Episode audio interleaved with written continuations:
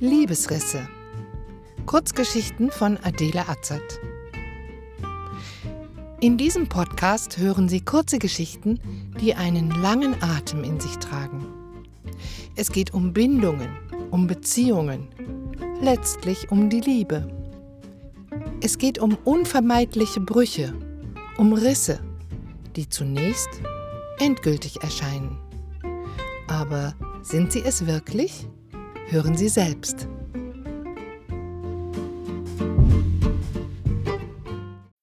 Und doch und doch und weiter? Man hat ihn, ihn, den Professor der Philosophie, Herrn Dr. Gran, am Bett festgebunden. Man hat es gewagt. Schamlose Freiheitsberaubung ist das. Irgendwo in einem feuchten Keller hält man ihn gefangen. Er starrt an die Decke, von der der Putz abbröckelt.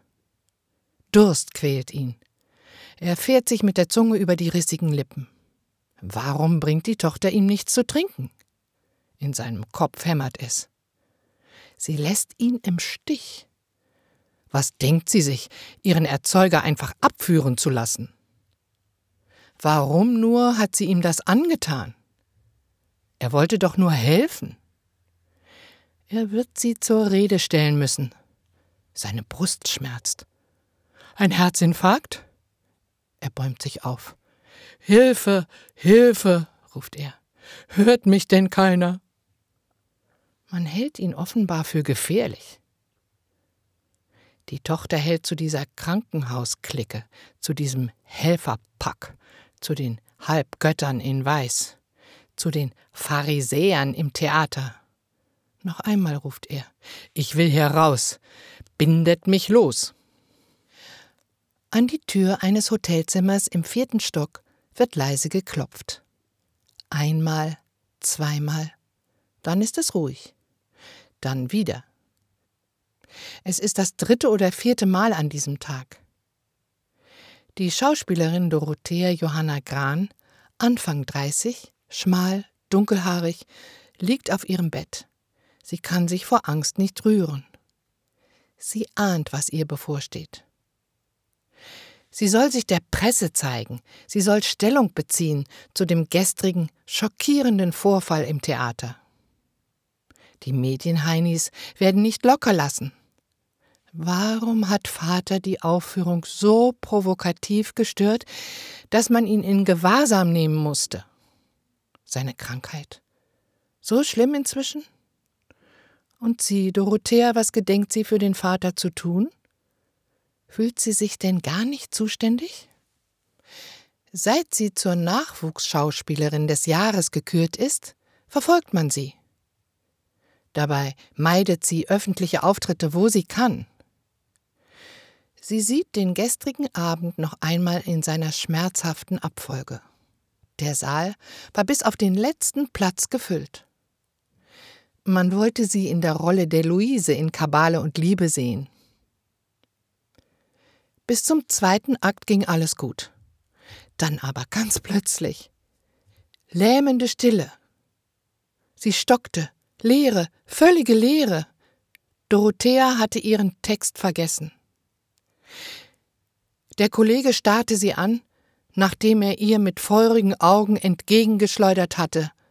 Wählt Milford oder Fluch und Enterbung, Fluch und Enterbung. Und dann nichts. Sie flüsterte gerade noch den ersten Halbsatz ihres Textes.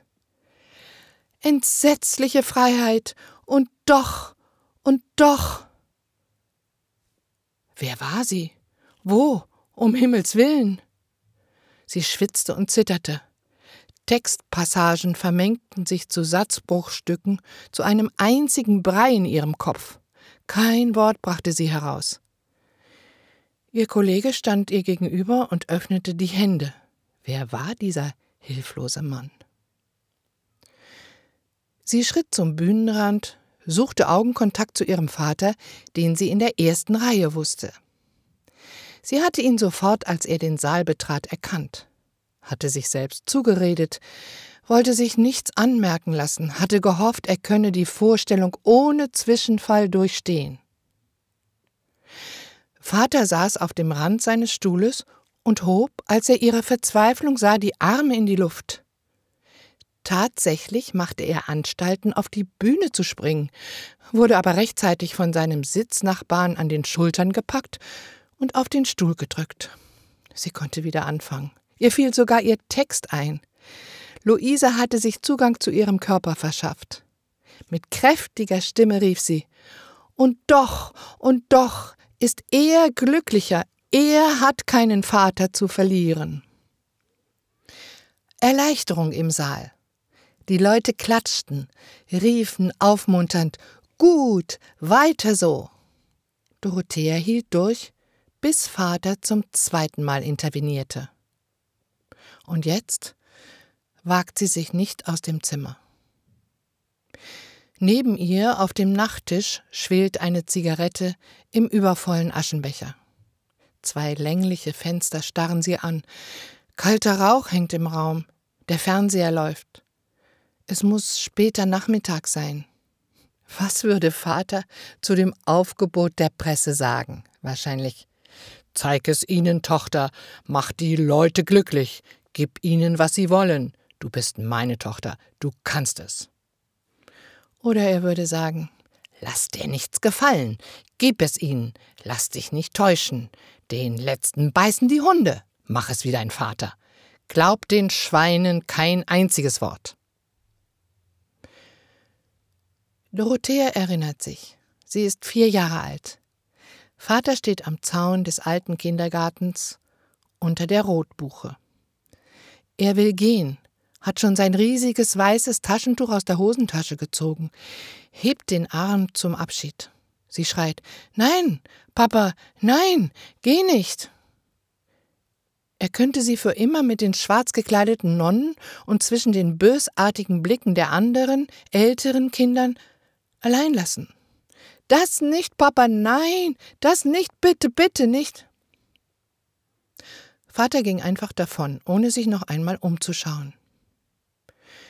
Dorothea richtet sich auf, setzt sich auf die Bettkante, greift nach der Fernbedienung, schaltet den Fernseher ab. Sie starrt auf die Zimmertür, von der das Klopfen kam, lauscht angestrengt. Nichts. Dann Schritte entfernen sich schließlich. Musik wird über den Gang getragen. In der Wanne rührt das ablaufende Wasser. Vor dem Klopfen hat sie ein entspannendes Bad nehmen wollen. Der Raum erscheint ihr vorwurfsvoll, als würde er eine Entschuldigung verlangen dafür, dass sie Vater wie einen Kriminellen hatte abführen lassen. Langsam streift sie den Kimono über ihren Körper. Sie muss sich bewegen, ein paar Schritte nur.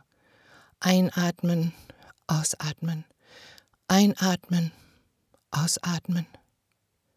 Vater hatte, als er mit wackligen Beinen auf dem Stuhl stand und beschwörend die Arme nach ihr ausstreckte, wie damals, ein Taschentuch in der Hand, mit dem er ihr zuwinkte. Diesmal war es nicht weiß, es war schmutzig grau. Man sah förmlich, dass es stank. Er trug seine schwarze Baskenmütze und ein gelbliches Hemd unter einem zerknitterten Regenmantel. Dicker schien er ihr geworden seit dem Klinikaufenthalt, das Gesicht rot, aufgedunsen. Früher, nach dem Hochamt am Sonntag, machte er dem Pfarrer seine Aufwartung, um ihn als schamlosen Verfälscher biblischer Texte zu beschimpfen. Barfuß setzt Dorothea einen Fuß vor den anderen, zur Tür hin und zurück zum Bett, zur Tür hin und zurück zum Bett. Es wird an die Tür geklopft, diesmal fordernd. Frau Kran, so öffnen Sie doch. Wenn Sie nicht öffnen, sehe ich mich gezwungen, mir Zugang zu Ihnen zu verschaffen. Noch einen Augenblick bitte. Alles ist in Ordnung. In einer halben Stunde spätestens bin ich unten. Ja, gut, Frau Kran. Bis gleich. Wie wäre es, wenn sie ihr bisheriges Leben noch einmal leben könnte? Diesmal mit dem vollen Wissen, was kommt, ohne das Ungewisse aus Hoffnung und Angst. Sie würde dem Vater verbieten, sie anzuhimmeln, würde nicht zulassen, dass er Großes von ihr erwarte.